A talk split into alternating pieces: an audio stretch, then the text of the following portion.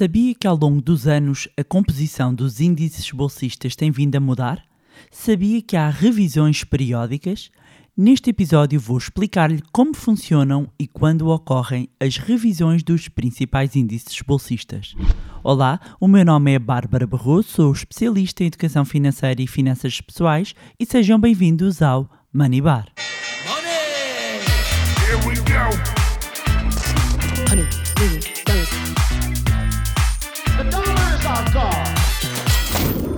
Olá, meus amigos, como é que vocês estão? Espero que estejam todos bem. Eu estou super entusiasmada e sabem porquê?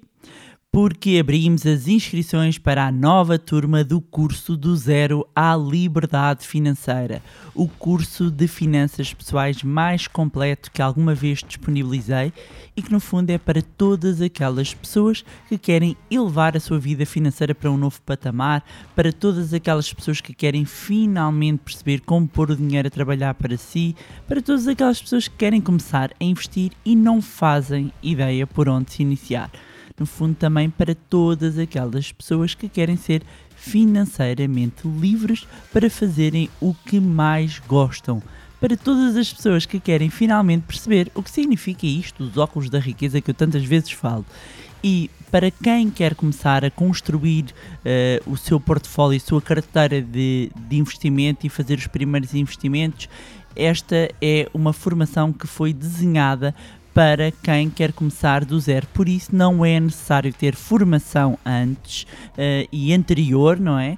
Uh, está desenhado para que qualquer pessoa do zero consiga uh, definir e implementar uma estratégia de investimento adequada a si aos seus objetivos um, e, e, eu estou mesmo muito entusiasmada uh, com, com esta nova turma. Uh, todas as turmas têm sido fantásticas e nós uh, terminamos há pouco uma turma que, para a qual mando um grande beijinho.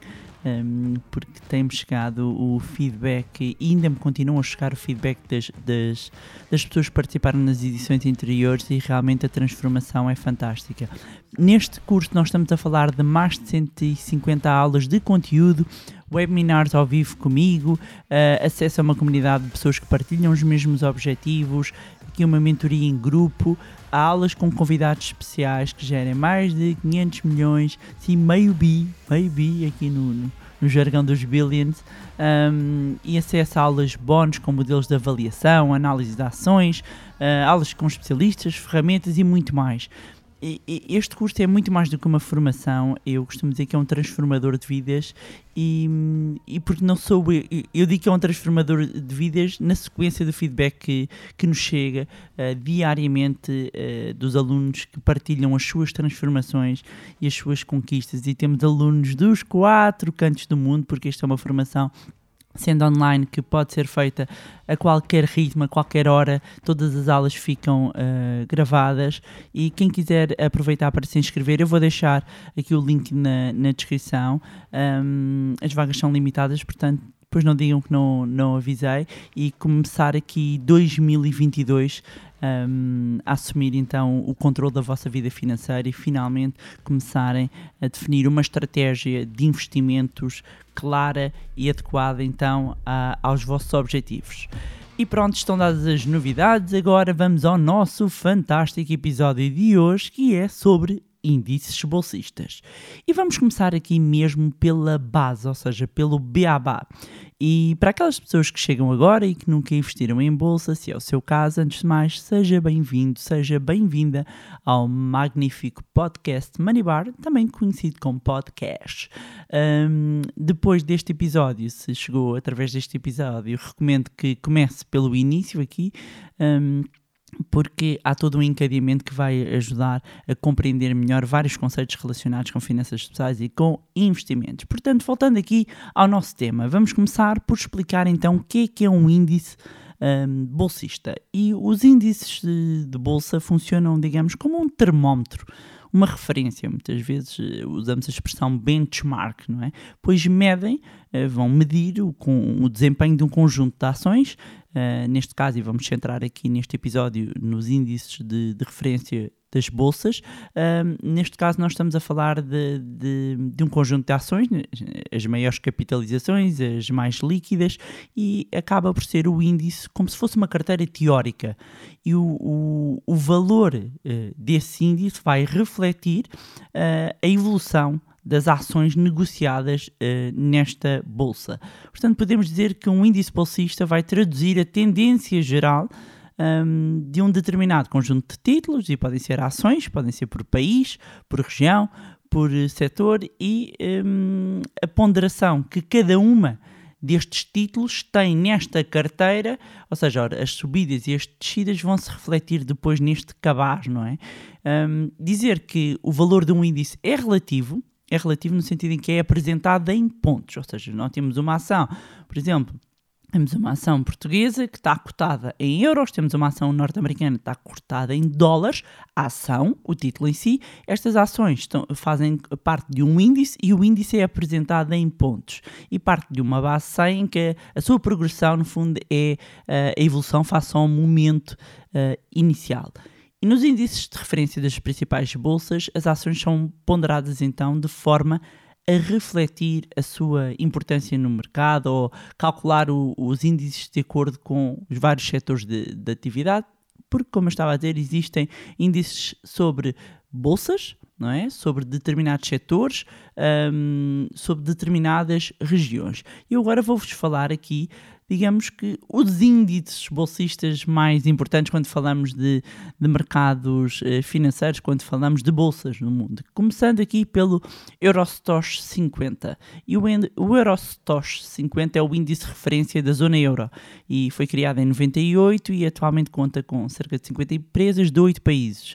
Um, França, Alemanha, um, Espanha, Itália, Países Baixos, Bélgica, Luxemburgo e Irlanda. Depois, na Europa, uh, temos uh, o DAX, o DAX, o alemão, não é? O mais importante índice alemão de ações e que, no fundo, mede e reflete o desempenho das 30 maiores e mais líquidas empresas da Bolsa de Valores alemã. Depois eu gosto também sempre de referir o STOXX 600. E o STOXX 600 agrega as 600 empresas de grande, média e pequena capitalização de 17 países uh, da Europa. E falamos de que Áustria, Bélgica, Dinamarca, Finlândia, França, Alemanha, Irlanda, Itália, Luxemburgo, Países Baixos, Noruega, Polónia, Portugal, Espanha, Suécia, Suíça, Reino Unido. Ou seja, uh, neste índice estão várias empresas de todos estes países. Portanto, aqui temos uh, um, um índice de uma região. Okay? Quando falamos, há pouco estava a falar do DAX, o DAX é um índice também de uma região, neste caso só uma única, não é? que é a Alemanha. Depois o STOXX 600 vai agregar várias, uh, vários países e vai, uh, vai refletir aqui a evolução de um conjunto de empresas europeias.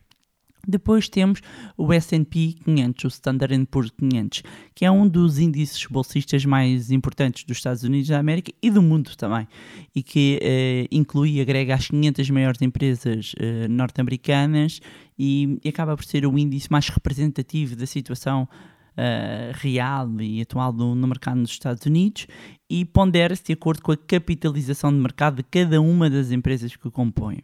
Depois, outro índice norte-americano uh, muito uh, importante, que é o, Dow Jones, que esse próprio índice é um, constituído por quatro, um, por quatro índices.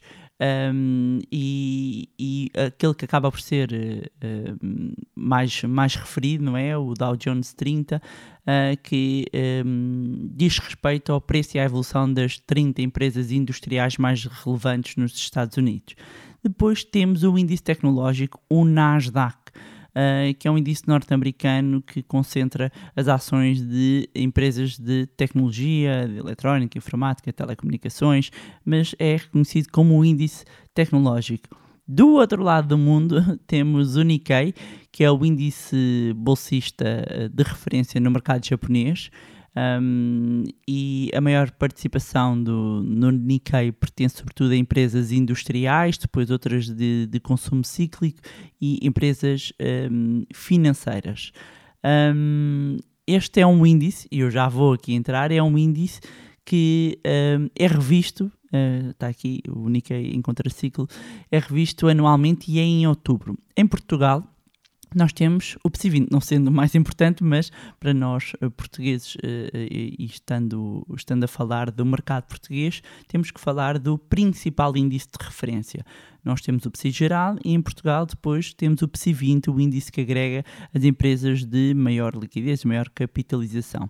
Tem o nome 20 normalmente os índices têm, assim como o S&P 500 agrega supostamente as, as 500 maiores, às vezes pode não ter mesmo as 500 em alguns momentos de revisão, uh, o, o, DAX é DAX 30, um, o PSI 20 uh, tem o 20 no nome porque seriam as 20 maiores empresas, mas neste momento conta com uh, 19 cotadas. E posso até enumerá-las por, por ordem alfabética, falamos de Altri, BCP, Corticera Amorim, CTT, EDP, EDP Renováveis, Galp Energia, Greenvolt, Ibersol, Jerónimo Martins, Motengil, Nós, Nova Base, Farol, Ramada, REN, Semapa, Sonai e Navigator. Estas são as 19 empresas que uh, compõem o PSI 20.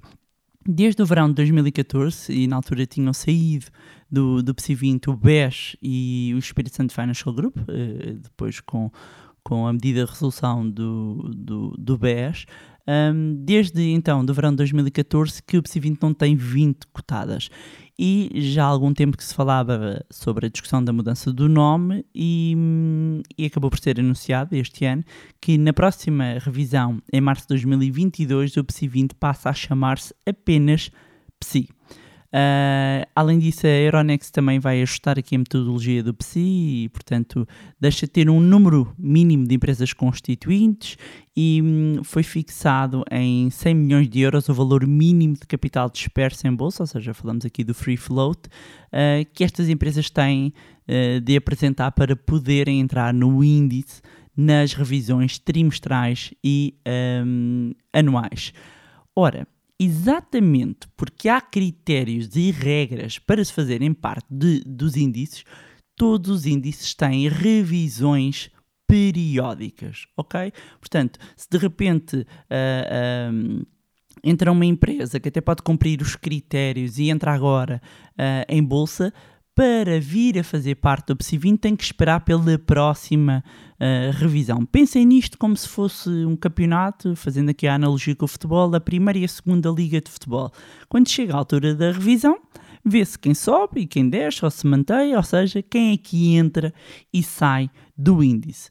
No caso do PSI 20, é, o PSI 20 é alvo de revisão trimestral assim como muitos outros índices. E trimestral isto significa quando é que é, é feita esta revisão. Em março, em junho, em setembro e em dezembro.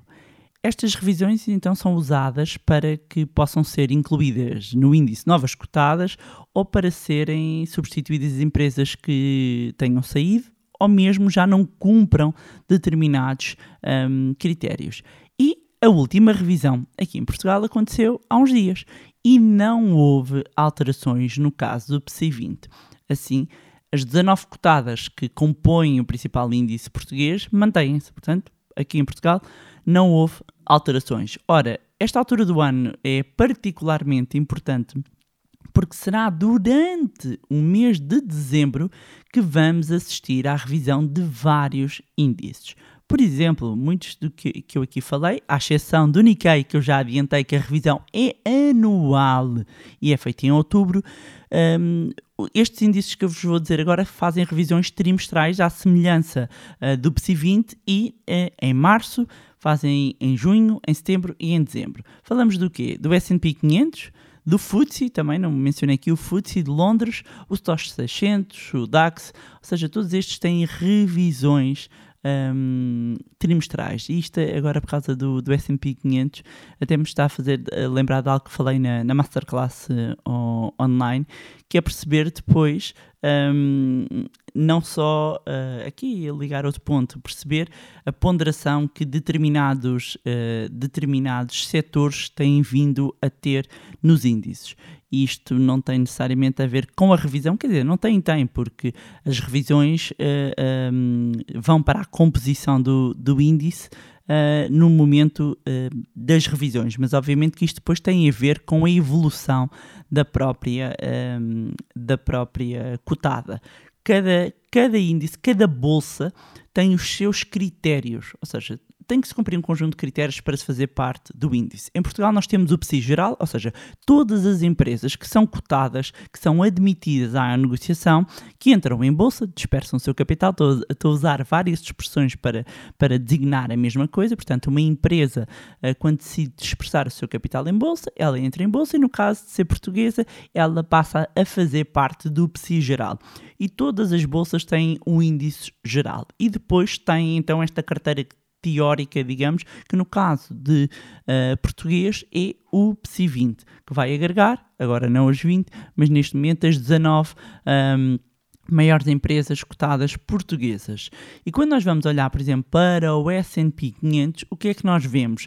Quando nós depois começamos a olhar ao longo do tempo, um, o, pe- o peso que tem vindo a assumir cada vez mais a tecnologia, Uh, a tecnologia pondera, tem uma ponderação muito grande uh, no S&P 500 e, por exemplo, a indústria tem vindo a perder valor. E quando olhamos, por exemplo, para as maiores empresas do S&P 500, as que tinham maior peso em 2011, nem assim há tanto tempo, não é? Falamos há 10 anos, eram a Apple, a ExxonMobil, Microsoft, IBM, mesmo assim já tínhamos algumas tecnológicas, Chevron, Walmart, Johnson Johnson, Procter Gamble. Um, e agora quando olhamos, por exemplo, para as empresas que têm maia- maior peso no índice, neste índice norte-americano, nós temos o quê? Apple, Microsoft, Alphabet, que é Google, Amazon, Tesla, Facebook, Nvidia. Ou seja, a tecnologia passou a ocupar um lugar predominante. E isto é muito interessante, porquê? Porque quando nós pensamos em investir no índice, e aqui começar a fazer a ligação, nomeadamente até com os ETFs, os Exchange Trade Funds, para quem não sabe o que é, eu recomendo que ouçam um episódio que temos aqui eh, dedicado, para quem gosta de, de, sobretudo, investir nestes grandes índices eh, bolsistas, perceber se a carteira está efetivamente diversificada ou não, ou se o facto de haver esta alteração das composições ao longo do tempo acabará por, eh, por significar que eu agora, a minha carteira hoje, se eu tivesse eh, S&P 500 e tendo, e tendo uma exposição S&P 500, tem mais tecnologia do que tinha há 10 ou 20 anos. Um, falar aqui do, do Nasdaq, o Nasdaq, o índice eh, tecnológico, que, um, ao contrário do S&P 500, faz a sua revisão anualmente e em dezembro. É anual, mas é agora em dezembro. Ou seja, uh, e este era o ponto e, e que, que gostava também de salientar. Quando chegamos a esta altura do ano, há muitas mexidas no mercado. Uh, inclusivamente, os gestores de fundos é muito comum nesta altura aproveitarem a elevada liquidez para também fazerem eles próprios as revisões das suas carteiras, ou seja, fazer o rebalanceamento das suas carteiras. Isto ligando também ao último episódio que falei aqui no, no podcast sobre o fenómeno Santa Claus Rally, um, acabamos por perceber que dezembro é efetivamente um mês de muita atenção nos mercados, tanto uh, por parte dos investidores institucionais como dos próprios particulares. E no, no último episódio eu explico vários motivos um, associados aqui ao efeito de janeiro, ao Santa Claus Rally. Um, pode uh, ficar nesta altura atento a oportunidades, mas sobretudo, e tenho muito falado disto, é importante ter uma estratégia para que consiga tomar as melhores decisões sem se deixar influenciar pelo ruído e também sem se deixar influenciar pelas emoções. Eh, Isto são dois pontos que nós também trabalhamos muito no curso do Zero à Liberdade Financeira. Aqui toda esta componente ehm, de mindset do investidor e de conseguir deslindar a informação e o ruído, ou seja, nós mantermos focados e saber onde é que nós vamos procurar a informação, que tipo de análise é que nós temos que fazer para escolher os melhores investimentos adequados ao nosso perfil. E pronto, era isto para vos trazerem mais um magnífico episódio do podcast Money Bar. Relembrar, quem quiser inscrever-se no curso do Zero à Liberdade Financeira, tem um link eh, na descrição. Aproveitar para reforçar o, o- o agradecimento pelo vosso carinho, pelas vossas mensagens, partilhas, e-mails, fotos, tudo. Agradecer a todos os antigos alunos que têm continuado a partilhar as suas conquistas, as suas vitórias, eh, que se têm permitido sair da zona de conforto um, e iniciar uma verdadeira transformação e eu fico mesmo feliz por no Manilab nós contribuirmos para que as pessoas consigam assumir as rédeas uh, das suas vidas financeiras e a partir daí transformar mesmo toda a sua vida. E hum, a minha profunda gratidão também por me permitirem ser vossa mentora. Para quem quer continuar a acompanhar, já sabem, podem nos seguir no Facebook, Instagram, vou deixar aqui os links na descrição. Juntarem-se também ao nosso grupo do Telegram. Não se esqueçam de subscrever a nossa newsletter e também uh, subscrever o podcast através da plataforma onde estiverem a ouvir. Se gostaram do conteúdo e acham que vai ser útil a outras pessoas, partilhem. Quanto a nós, encontramos-nos no próximo Money Bar. Here we go.